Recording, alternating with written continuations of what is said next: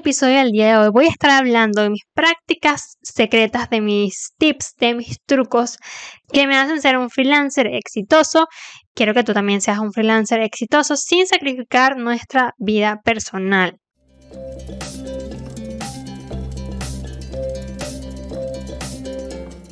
Hola freelancer, ¿cómo estás? bienvenido una vez más a este mi podcast Amiga Freelancer, donde en este podcast quiero ser esa amiga freelancer que me hubiese gustado tener cuando yo comencé mi carrera. Soy Mila, por si no me conoces, y bienvenido y bienvenida a este podcast. Te quiero invitar que si este podcast te está siendo muy útil, si estás aplicando alguno de los tips, por favor te suscribas a este canal porque esto me dice que te están gustando los videos. Si lo estás escuchando en Apple Podcast, que ya, ya estoy en Apple Podcast desde hace tiempo y eso me emociona un montón. Si lo, los estás escuchando desde ahí o en Spotify, te quiero invitar también a que te suscribas ahí y me dejes una calificación porque esto significa muchísimo para mí. En el episodio del día de hoy voy a estar hablando de mis prácticas secretas, de mis tips, de mis trucos que me hacen ser un freelancer exitoso. Quiero que tú también seas un freelancer exitoso sin sacrificar nuestra vida personal. Porque normalmente como freelancer podemos, y como estamos trabajando siempre en nuestra casa, a veces no tenemos límites y estamos trabajando demasiadas horas y podemos tener nuestra vida un poquito desbalanceada y si nuestra vida personal no está muy balanceada, no vamos a poder ser unos freelancers exitosos y ganar mucho dinero, que es el objetivo que todos queremos. Así que bueno, voy a estar hablando sobre esto el día de hoy. Así que quédate hasta el final para que escuches todos mis trucos y secretos para ser un freelancer exitoso. Lo primero, siempre hay que establecer límites. Límites en el trabajo y en tu vida personal. Es importante que definas un horario de trabajo y lo respetes. También siento que es muy muy importante que tengas eh, definido un horario comercial, un horario de trabajo pero que sea visible para tus clientes. Es decir, no es que los clientes te pueden estar escribiendo un domingo a las 8 de la noche porque sí, porque pueden y tú les vas a responder. No, esto no es sano. Tienes que tener un horario específico y que tus clientes sepan cuándo te ponen a escribir, que tengas un límite de, en tu trabajo, porque una cosa que siempre me pasaba al principio es que yo dejaba que los clientes me escribieran a cualquier hora, que me llamaran y yo no ponía límites yo no decía, mira, estoy en mi tiempo de descanso, no me escribas. Lo que me ayudó fue tener dos teléfonos o tener dentro del mismo teléfono un WhatsApp Business y un WhatsApp personal y no mezclarlos. Al principio yo tenía mi WhatsApp personal para atender todo, para atender familia, para atender amigos, para atender a clientes, todo. Grave error. Tienes que separar tu vida personal y tu vida laboral. Puedes, como te digo, crearte un WhatsApp Business, tenerlo dentro del mismo teléfono o si tienes la posibilidad de tener otro teléfono que utilices solamente para vida profesional y tu vida laboral, excelente, te va a ayudar muchísimo. Aprender a decir que no. Esto es bien difícil, debo admitir. Tanto aprender a decir que no en tu vida personal como en tu vida laboral. A veces tenemos que decir que no a proyectos que no nos suman, ya sea que no nos suman de manera económica, que no nos suman de manera, no sé, espiritual, hay que aprender a decir que no. Y esto lo vamos aprendiendo con el tiempo. Porque al principio yo sé que estás pensando como que, Mila, pero si yo necesito el trabajo, necesito el dinero. Sí, pero tu salud mental y tu tiempo es más valioso que ese dinero que te están pagando, que probablemente no es tanto como piensas. Es preferible decirle que no a un proyecto que no te está dejando nada y tener tiempo libre para dedicarte a tu propio negocio, a publicar en tu propio Instagram, que estar con proyectos que no nos suman absolutamente nada. O que más bien nos van a quitar paz, nos van a quitar salud mental. Es mejor decir que no. Pero no te preocupes que eso lo vamos aprendiendo en el camino, pero tienes que ir practicando y ya de una negarte a proyectos que no te suman nada. Que además yo siento que el universo te recompensa cuando dices que no a cosas que no te convienen y siempre llega un nuevo cliente, siempre llega un proyecto mejor, siempre llega algo mejor. Otra cosa, programar tiempo libre. Es importantísimo descansar y programar actividades para desarrollar en tu tiempo libre. Sobre todo en esta área creativa. Eh, hay que recargar energías. Tómate los fines de semana y descansa. No trabajes los fines de semana. Bueno, a menos que quieras. Pero siempre establece tus días de descanso.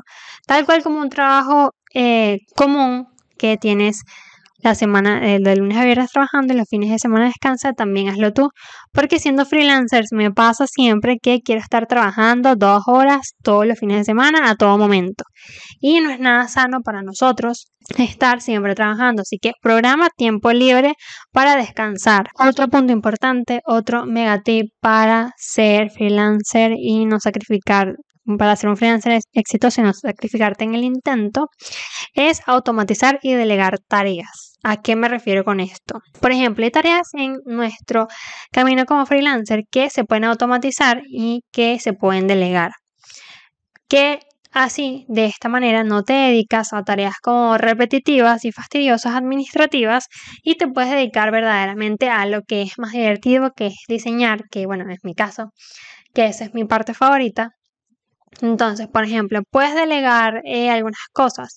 Yo, yo automatizo, por ejemplo, mis correos. Hay unos correos que ya tengo listos automatizados que dependiendo de qué opción en mi formulario seleccione el cliente, llega un correo o llega otro. Así me evito tener que estar sentada en la computadora respondiendo correo por correo y esto me deja más tiempo libre para dedicarme a otras cosas. Si quieres que haga un video enseñándote algunas automatizaciones que puedes hacer para tu negocio, déjamelo en los comentarios y con gusto lo hago. También delegar. Entiendo que cuando uno está comenzando no tiene el presupuesto para delegar ciertas tareas, para eh, hacer, para darle tareas a otras personas porque no tenemos el presupuesto para pagarlo. Pero apenas tengas la oportunidad, por ejemplo, puedes contratar a un asistente virtual que esa persona se encargue de hacer tareas como mandar correos, responder correos, responder em, DMs, etcétera, para que tú tengas más tiempo libre de dedicarte a tu negocio creativo. No trabajar desde la cama. Esto depende, o sea, hay muchas personas que les gusta trabajar desde la cama, pero yo no soy tan partidaria de esto porque la cama siento que es un lugar sagrado para descansar y si estoy mezclando mi trabajo con el descanso, mi cerebro como que se confunde y piensa que estoy, no sé, que quiero dormir. Por eso siempre te digo que establezcas un sitio de trabajo separado de tu cama y que no trabajes en la cama. Además que para tu espalda, trabajar en la cama es lo peor. Créeme que te van a dar, muchos dolores de espalda si trabajas desde tu cama. Así que no te lo recomiendo, trata de separar los espacios. Practicar actividades físicas y cuidar tu alimentación. En esta parte yo no soy tan buena, debo admitirlo, porque no me gusta hacer ejercicio. Pero lo que sí trato de hacer es por lo menos pararme cada cierto tiempo y descansar. Entonces, si tú tienes la posibilidad de hacer alguna actividad física, de pronto tienes una caminada en tu casa, te paras en distintos momentos del día de tu computadora y haces un poquito de ejercicios, esto te va a ayudar muchísimo y obviamente complementarlo con una alimentación sana. Pero con alimentación sana no me refiero exactamente a que, no sé, como brócoli todos los días porque obviamente ese no es mi campo, pero que, por ejemplo, tengas descansos para tus comidas. Algo que yo hacía mucho era que me saltaba mi comida y ni siquiera almorzaba, ni siquiera cenaba, etc. Entonces, ten momentos de tu rutina para descansar, para hacer algún ejercicio, porque esto es importante para tu salud, obviamente.